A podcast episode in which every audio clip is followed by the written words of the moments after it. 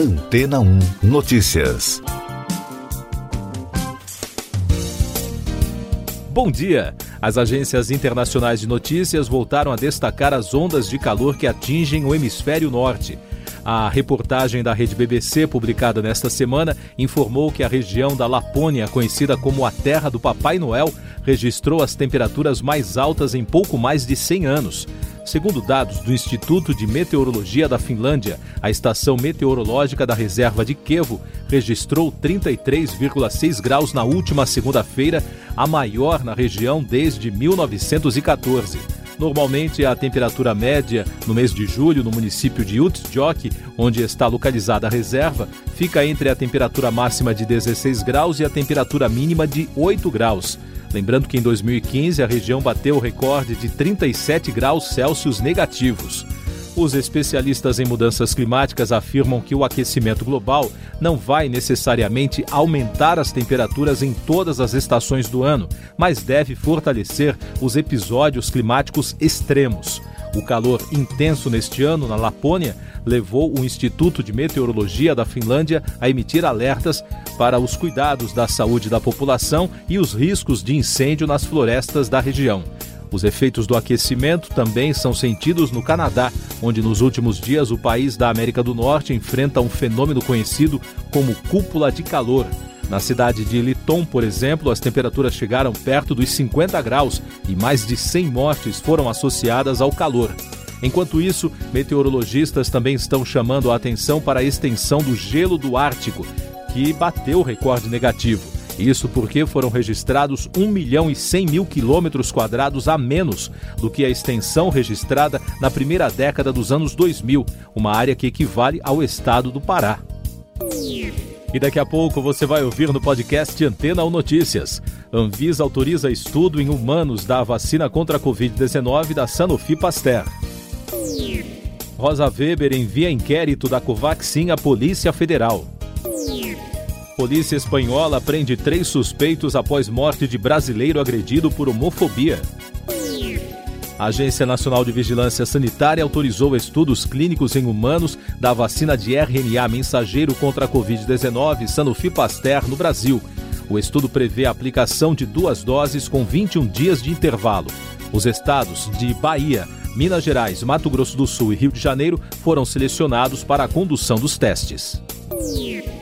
A ministra Rosa Weber, do Supremo Tribunal Federal, encaminhou para a Polícia Federal um inquérito que investiga o presidente Jair Bolsonaro por suposto crime de prevaricação nas suspeitas de irregularidades sobre a compra da vacina Covaxin. Weber atendeu a um pedido da Procuradoria-Geral da República a partir de uma denúncia crime enviada ao Supremo por senadores da CPI da Covid. A polícia da Espanha deteve na terça-feira três homens suspeitos de assassinato do brasileiro Samuel Luiz Muniz, de 24 anos, em La Corunha. O crime teve grande repercussão no país e levou milhares de pessoas a protestar contra a homofobia e por justiça. Segundo os agentes, os detidos têm entre 20 e 25 anos e são moradores da cidade. Muniz foi espancado até a morte na madrugada de sábado, quando estava próximo de uma boate. O primeiro-ministro espanhol, Pedro Sánchez, disse que não vai tolerar dar nenhum passo para trás nos direitos e liberdades e que confia no trabalho da polícia. Essas e outras notícias você ouve aqui na Antena 1. Oferecimento Água Rocha Branca.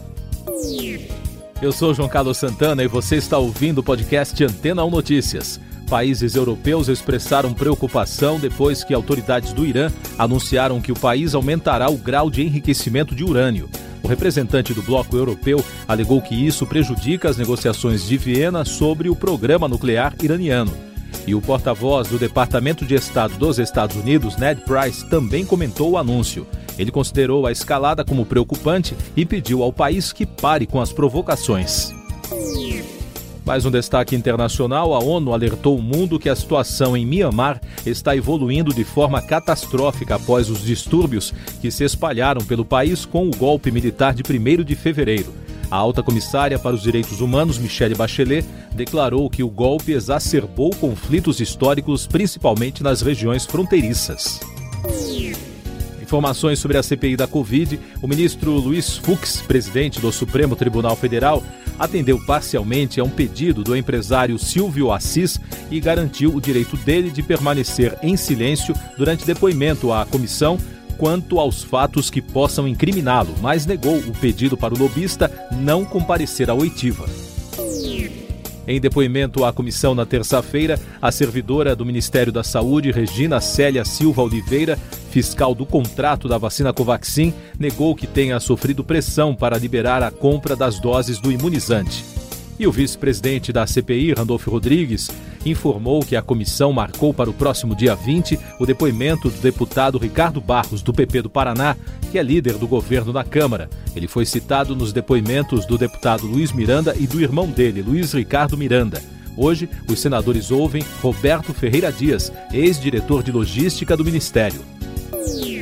Economia e Negócios. O presidente da BR Distribuidora, Wilson Ferreira Júnior, disse ao jornal O Globo que a empresa realizará leilões de energia para comercializar eletricidade a partir de fontes renováveis e também planeja abastecer carros elétricos.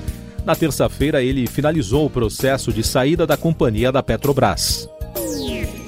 A mineradora Vale recorreu ao Tribunal Regional do Trabalho de Minas Gerais contra a determinação para que a empresa pague indenização de um milhão de reais por danos morais para herdeiros de trabalhadores mortos no rompimento da barragem em Brumadinho, na região metropolitana de Belo Horizonte.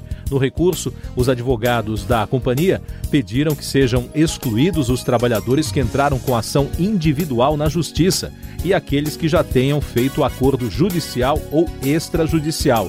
A mineradora também questionou a padronização dos valores e pediu a exclusão dos nomes de 21 trabalhadores, alegando que eles não exerciam suas atividades regularmente na mina do Córrego do Feijão. O secretário especial de Desestatização, Desinvestimento e Mercados do Ministério da Economia, Diogo McCord, afirmou que o plano de privatização dos Correios prevê a venda de 100% da estatal.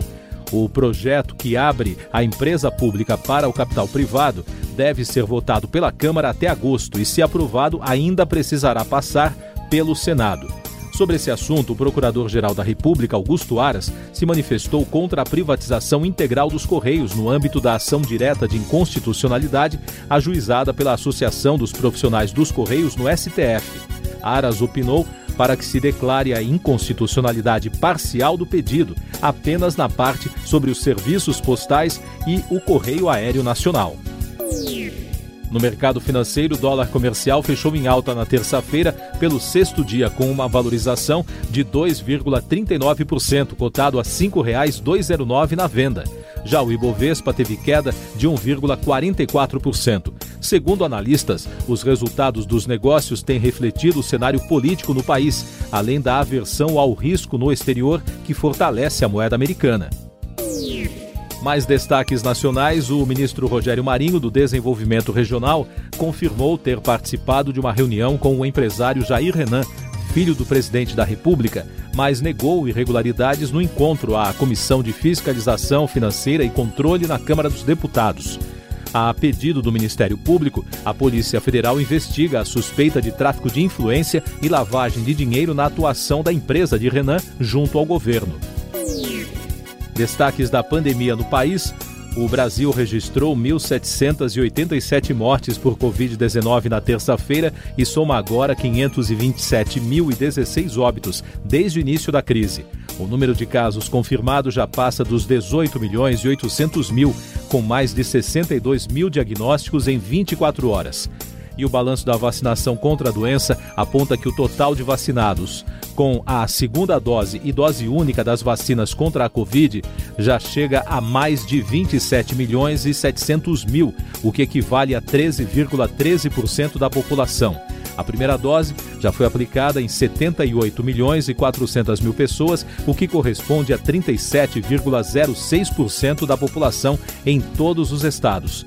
Ao todo, 106 milhões 269 mil 948 doses foram administradas desde o início da vacinação. O Ministério Público de São Paulo, por meio da promotoria de Guarulhos, na Grande São Paulo, solicitou à prefeitura da cidade que prenda em flagrante quem tentar furar a fila da vacinação contra a Covid-19. A prefeitura disse que atenderá o pedido. Tecnologia. A empresa russa Yandex anunciou o lançamento de seu serviço de entrega com robôs nos campi universitários dos Estados Unidos. O grupo disse que chegou a um acordo com a empresa de entregas norte-americana Grubhub para implantar os veículos autônomos em dezenas de campi. A rede americana possui 250 lojas. No noticiário musical, a imprensa continua de olho no caso Britney Spears. Depois do empresário da artista Larry Rudolph se demitir nesta semana, agora Sam Ingham, advogado da cantora, pediu para sair do processo de tutela.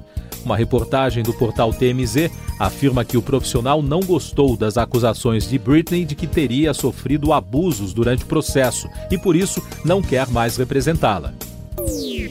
Você confere agora os últimos destaques do podcast Antena ou Notícias, edição desta quarta-feira, 7 de julho. O presidente do Haiti, Jovenel Moise, foi morto em um ataque à residência oficial na capital Porto Príncipe na madrugada desta quarta-feira. De acordo com o primeiro-ministro do país, Claude Joseph, a primeira-dama, Martine Moise, também levou um tiro, mas não informou o estado de saúde dela.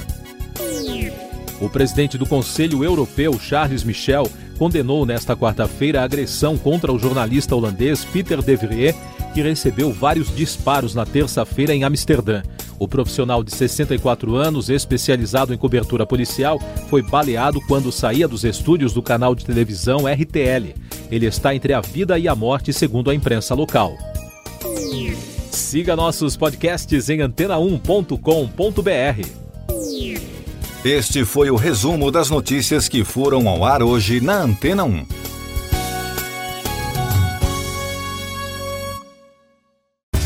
Depois de tanto conteúdo legal, que tal se hidratar com água rocha branca? O consumo regular de água durante o dia traz benefícios para a saúde, como, por exemplo, manter a pele bonita e hidratada. Rocha Branca, da fonte direto para sua casa.